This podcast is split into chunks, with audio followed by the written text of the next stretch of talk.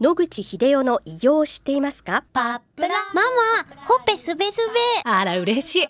パパも毎日元気で疲れ知らずね。まあな。おばあちゃんも近所で若いと評判だよ。おかげさまで。おじいさんいつまでも健康で幸せですね。うん。野口英世の医師により開発されたパプラール。老化や万病のもと活性酸素を分解してあなたの健康を守ります80年のロングセラー使い続けた人が知っている安心の品質と効果。その悩みいつまで我慢しますか？お問い合わせは東洋厚生製薬所または武蔵野製薬へ。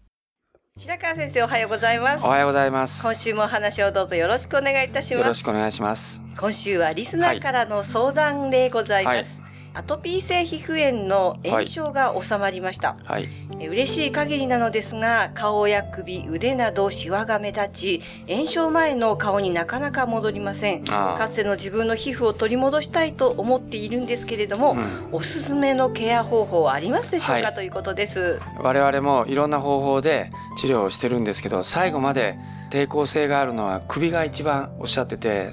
今から夏のシーズンになってくるので首むき出しになるんではい、嫌がると言いますか気にする方が大変多いです。今までの治療をただ続けただけではなかなか難しいと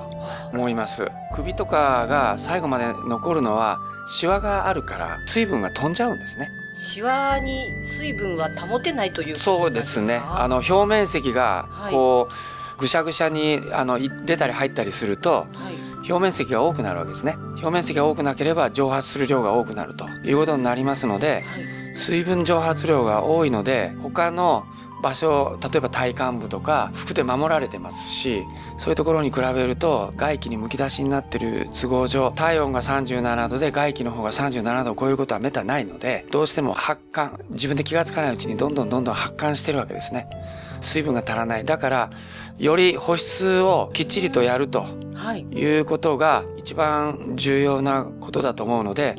首とか関節部分のシワがつくようなところは特によく保湿をしてあげないとはい。乾燥肌になってですねまずいんじゃないかなと思いますので、はい。まあ、そういう方たくさん私どもの患者さんにもいらっしゃいますけどまずは保湿を徹底的にやってくれってことをお勧めしています。はい、先生保湿と言いますといろんな保湿剤があるかと思うんですけれども、おすすめのものはごはい、ざいますか？あのー武蔵野製薬が出してるクリームありますね。はい。はい、フターミンクリームはアトピー性皮膚炎の人であれが使えないって人はいません。はで赤ちゃんからですねお年寄りまで年齢が違っても拒否されることはないですね。はいで私の娘もかなりひどいアトピーだったんですけども今も保湿に使ってますけどすごく気持ちいいって言ってますね。いはいだから他の部分に比べて首の部分とかシワの寄る部分はまずお風呂入った後入念にマッサージをしていただきましてその後フターミンクリームを塗って保湿をするというのがいいと思います。はい先生このフターミンというのははい。医薬品ではないんですそうですね。うん、ですから健康の道具ということですので医師の処方とかそういうことに関係ございませんのではい。ご自身で選んでいただいてインターネットではい。出ておりますのでやったらいいと思います、はい。それに武蔵野製薬からも出てますけどもパプラールを混ぜたはい。ものであるとか私たちも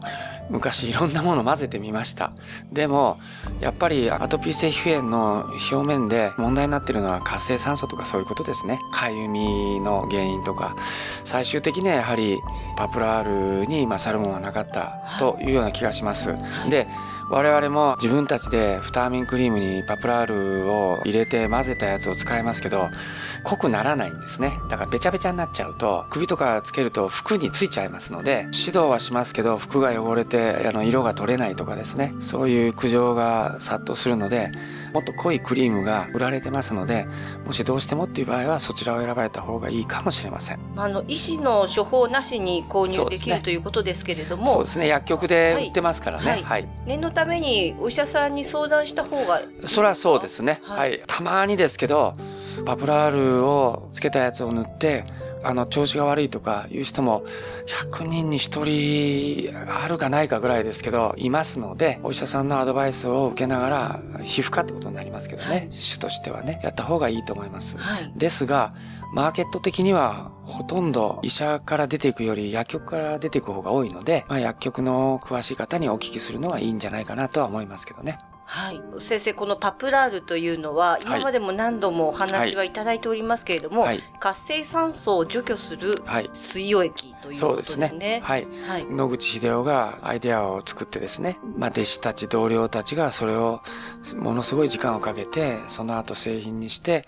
製品化されてからもう7、80年経つという、何がいいかっていうと、これだけ長い時間経つと、その効果がどうのこうのよりも安全性、副作用について、7、80年間使われて、まあ、ほぼあらゆる人間に使ってますので、副作用が出尽くすってことですね。そうするとその一覧表さえ作っておけば、これ以外のことは滅多に出てくることはないので、これ以外のものが出てきたらパプラールのせいではない。で、この中のどれかが出てきたら、まずやめてみるという判断ができる。効果がどうのこうのっていうよりも、安全性の方で長い年月を使ってるっていうのはいいと思うんですね。それで、中に白金とパラジウムの合金コロイドが入ってて、白金が電子を奪ってその還元して活性酸素を取ってしまうと。そうすると白金が酸化されてしまって能力を失うので同時に入れてあるパラジウムは今度白金からそれを電子を取ってですね元に戻すという作用でぐるぐる回るっていう形で還元力が続くと、はい、そのために白金とパラジウムの入れてる比が1対3になっているというのがミソだと思いますけどね。あの炎症がなくなっている方の皮膚でも活性酸素を除去するものは例えばシワが目立たないようになるとか、そういった効果も期待できるんでしょうか？そうですね。炎症がないと活性酸素が出ないっていうわけではなくて、血液中に流れてきて送られてきますのでね、ゼロになってることはないです。したがって、限りなく少なくするためには、炎症がなくても活性酸素の濃度を下げていくっていうことが必要だと思います。はい。はい、ありがとうございます。はいえこのお話の続きはまた来週お願いいたします。はい、お話の相手は FM 西東京の飯島千尋でした。諦めないで、末期がん。遺伝子治療、免疫細胞療法、温熱治療。抗がん剤に頼らない最先端のがん治療で生きる希望を。ご相談は東京中央メディカルクリニックへ。電話03-6274-6530。03-6274-6530